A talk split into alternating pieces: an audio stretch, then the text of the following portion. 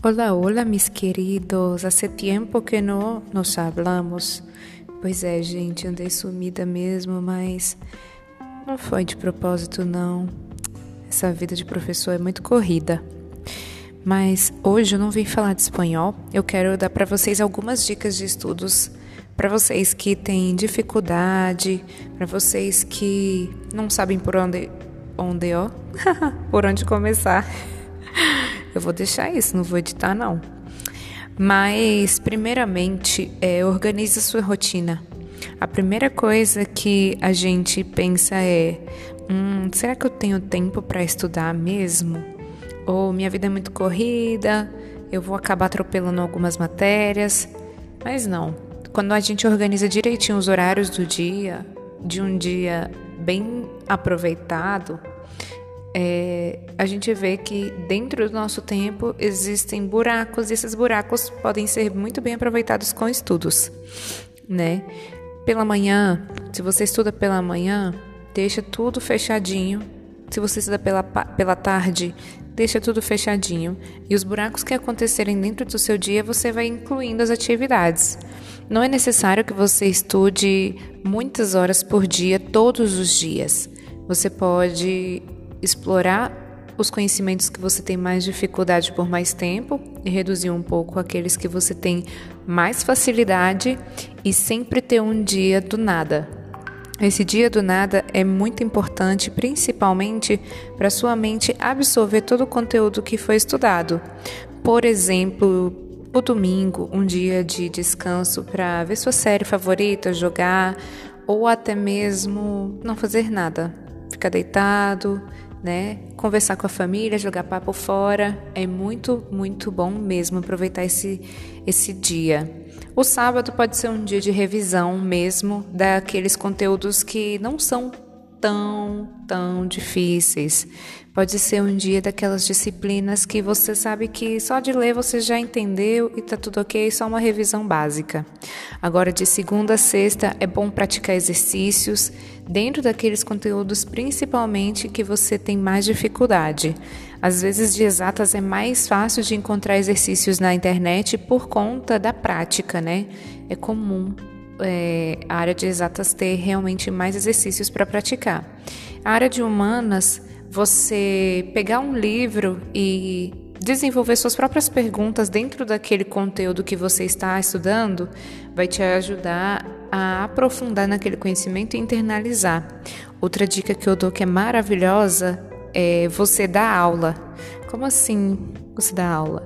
Pega alguém e explica para essa pessoa, porque aquilo que você precisar explicar, você antes vai ter que entender para explicar. Então, automaticamente você vai internalizar sem perceber e não é difícil. É, fica algo leve e muito mais prático. Outra dica: escolha um ambiente calmo, com boa iluminação, de preferência que não seja dentro de um ambiente no qual você vai ter tantas interferências. Às vezes a gente tem um lugar vazio dentro de casa, ou a gente sabe que pode ir para um espaço aberto também, que sabe que não vai ter interferência, não vai ter passarinho cantando, não vai ter aquele bem TV no final, mas você vai conseguir se concentrar com mais tranquilidade. Outra coisa que eu digo os horários, né? De preferência em horários contrários ao da sua escola. Se você estuda pela manhã, né? Tire o seu tempo de estudo pela tarde. E se você estuda pela tarde, tire o seu tempo de estudo pela manhã. Estudar pela noite é bom. Muitas pessoas conseguem, mas à noite às vezes nosso cérebro está mais cansado por conta de um dia mais corrido. Então, aproveitar sempre aquela hora que você ainda está bem é, acordado, com atenção, mais focado, é bom manter, né, esse horário. É, é bom sempre deixar alguma coisa, um alimento, um doce, um salgadinho, alguma coisa que vai te ajudar, gente, de verdade. Estudar me dá uma fome, mas uma fome que por mim eu levantaria toda hora. Mas aí o que eu faço? Eu coloco um chocolate, coloco um amendoinzinho, né? Se eu for estudar durante três horas, eu tenho entretenimento, água, comida salgada, comida doce. Se eu for estudar mais tempo que eu não consigo, aí eu me permito fazer uma pausa um pouco maior entre de, de uma hora e meia, duas horas, ir ao banheiro, lavar o rosto, né, me distrair um pouquinho e voltar. Porque a gente não é de ferro, a gente não é robô, a gente precisa mesmo ter alguns momentos de é, dispersão mesmo, para que o nosso cérebro não fique sobrecarregado.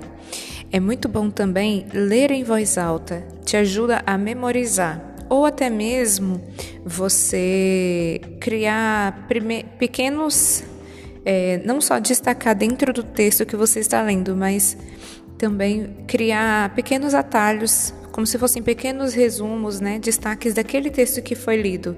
Eu gosto muito de anotar o que eu estou estudando em pequenos tópicos, porque aí ele vai me fazer uma, vai me levar à lembrança daquilo que eu estava lendo anteriormente e automaticamente eu não vou precisar voltar naquele texto para poder estar mais focada, né? Para poder rever o que eu já entendi. Essas são as minhas dicas para vocês. Eu espero que vocês tenham gostado. Vou tentar ser mais frequente aqui no meu podcast e vou trazer mais assuntos de espanhol também. Um beijo, hasta la próxima.